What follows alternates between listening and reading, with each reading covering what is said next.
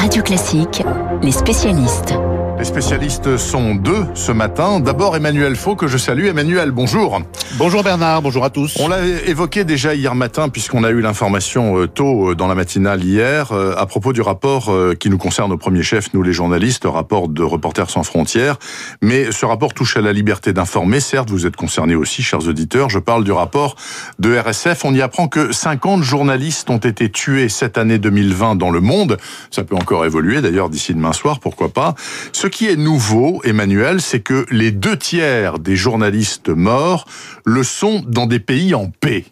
Oui, et les chiffres sont très parlants. Euh, il y a quatre ans, près de 60% des journalistes tués l'avaient été dans des zones de conflit comme la Syrie, le Yémen, l'Irak ou l'Afghanistan. Cette année, ils sont 32% à avoir trouvé la mort sur ces terrains de guerre, alors que 68% de nos confrères, près de 7 sur 10, ont payé de leur vie en accomplissant leur devoir d'information dans des pays en paix, comme vous le disiez, ce qui est considérable. Alors en tête de ces pays les plus meurtriers, il y a l'Inde, le Pakistan et surtout le Mexique avec huit morts au sein de la profession. L'un d'eux, qui travaillait pour le quotidien El Mundo de Veracruz, a été retrouvé décapité, tandis qu'en Inde, un reporter a été brûlé vif après avoir été aspergé de gel hydroalcoolique. Et on pourrait citer aussi le cas de cet administrateur de télévision exécuté par pendaison en Iran. La liste est non exhaustive. Et quand ils ne sont pas tués, les journalistes sont souvent emprisonnés. C'est notamment le cas en Turquie, où le régime du président Recep Tayyip Erdogan ne tolère aucune voix dissidente, et où la semaine dernière, un journaliste d'opposition a écopé d'une peine de 27 ans de prison ferme. Son crime, avoir révélé, image à l'appui, qu'Ankara avait livré des armes à des groupes djihadistes en Syrie. Et comme euh, il ne pouvait contester la réalité des faits, eh bien les tribunaux turcs ont reproché aux journalistes d'avoir trahi des secrets d'État. En fait, Emmanuel, les journalistes se heurtent, semble-t-il, de plus en plus à l'hostilité euh, très dure des gouvernements. C'est l'autre enseignement de ce rapport de Reporters sans frontières. Hein.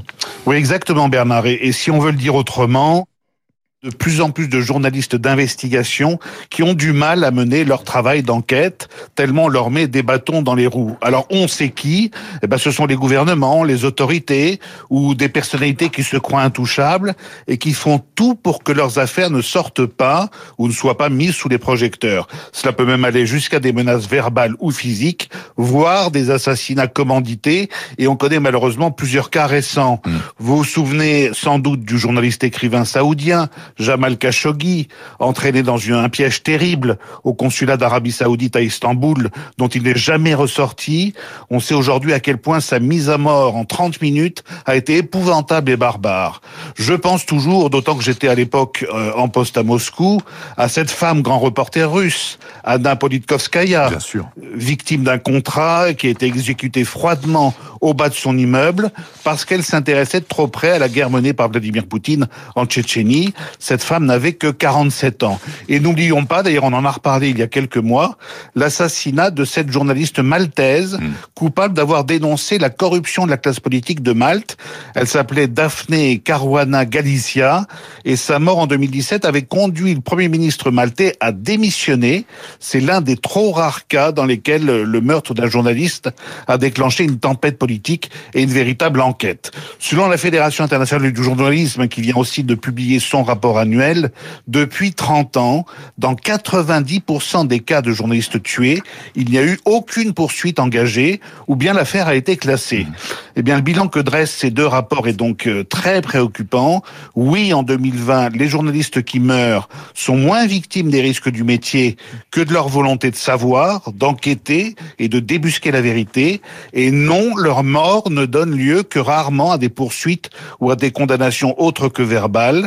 Ce qui est fragilisé, c'est le droit à l'information, déplore le secrétaire général de RSF, Christophe Deloire. Et ben voilà un constat qui devrait tous nous faire réfléchir. Merci beaucoup Emmanuel Faux de nous avoir euh, rappelé ce qu'est la réalité de ce métier. Alors il y a beaucoup d'auditeurs qui disent oui, euh, vous avez l'air de larmoyer sur le sort des journalistes, mais quand il y a des soldats français qui meurent au Mali, euh, vous en faites pas tant, etc. Ce c'est pas l'un ou l'autre. On peut parler des deux choses sans pour autant privilégier l'un ou l'autre thème.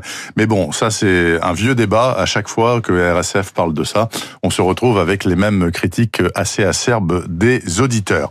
Je me tourne maintenant maintenant vers Étienne euh, Lefebvre. Étienne, le rachat des chantiers de l'Atlantique, qui fabrique les plus beaux paquebots du monde par euh, l'italien Fincantieri, semble sur le point de tomber à l'eau. Pourquoi une telle issue après quatre années de discussion tout de même, et alors que la France et l'Italie étaient parvenus, semble-t-il, à se mettre d'accord pour former un géant international de la construction navale?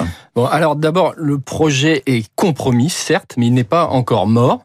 Ce qui est sûr, c'est qu'il y avait une échéance fixée au 31 décembre et elle ne sera pas tenue. Mmh. La Commission européenne devait se prononcer sur la base d'éléments fournis par Fincantieri que l'Italien ne veut pas donner et ne donnera pas. Donc Bruxelles ne pourra pas se prononcer.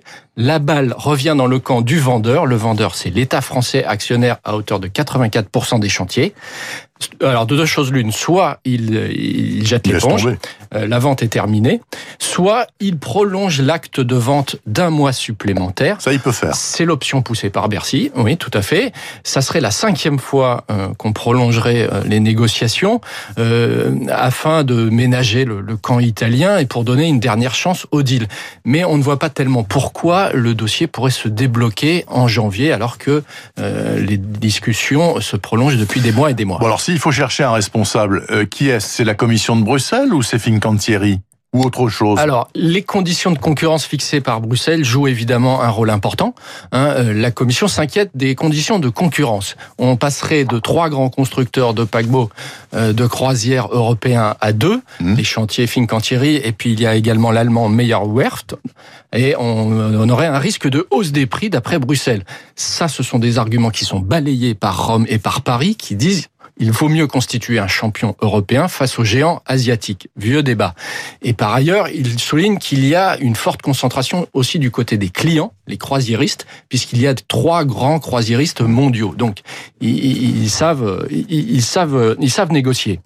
Euh, après, il y a évidemment euh, la Commission européenne qui demande ses concessions, et du côté de Fincantieri, euh, il y a un refus, mais ça peut être aussi interprété euh, comme euh, une manière d'habiller euh, une forme de désintérêt du groupe italien.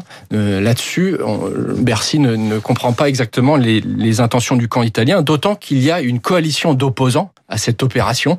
Hein, il y a donc euh, le constructeur allemand, il y a les géants de la croisière, et puis il y a les syndicats et les élus locaux euh, qui voudraient et qui refusent de passer sous pavillon italien, alors même qu'ils ont été euh, les chantiers sous pavillon sud-coréen avec le groupe STX. Alors, bien évidemment, la crise du Covid-19 qui a ravagé le marché de la croisière en 2020 n'arrange rien, bien évidemment, puisque les croisiéristes n'ont aucune visibilité sur la reprise de leurs activités.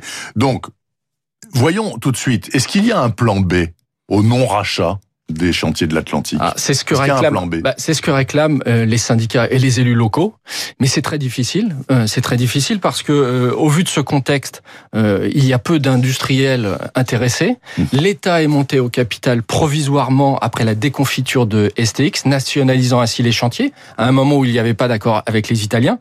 Mais c'est un provisoire qui dure. le contexte épidémique ne va rien arranger. Naval Group, l'héritier des arsenaux français, qui est actionnaire à hauteur de 11% des chantiers pourrait monter au capital, mais en réalité, il n'en a pas vraiment les moyens. Et son deuxième actionnaire, qui est Thales, après l'État, n'est pas intéressé.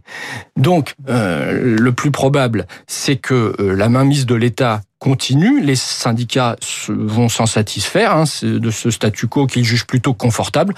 À court terme, du côté de Bercy, on souligne qu'il n'y a pas d'urgence pour les salariés, puisque le carnet de commandes reste bien garni. Et donc, ce feuilleton des chantiers de l'Atlantique est bien parti pour se prolonger. C'est assez particulier, hein, cette histoire des, chantiers de l'Atlantique qui fabriquent des bateaux qui se vendent remarquablement bien et pour longtemps, et qui néanmoins ont besoin de grossir encore en s'alliant à un hypothétique euh, partenaire. Merci beaucoup, en tout cas, Étienne Lefebvre, pour cet éclairage euh, maritime. Et bienvenue si vous ouvrez un œil. Vous êtes Radio Classique et dans une minute avec Renaud Blanc et Pierre Cardin, s'il vous plaît, pour le journal imprévisible. Cardin...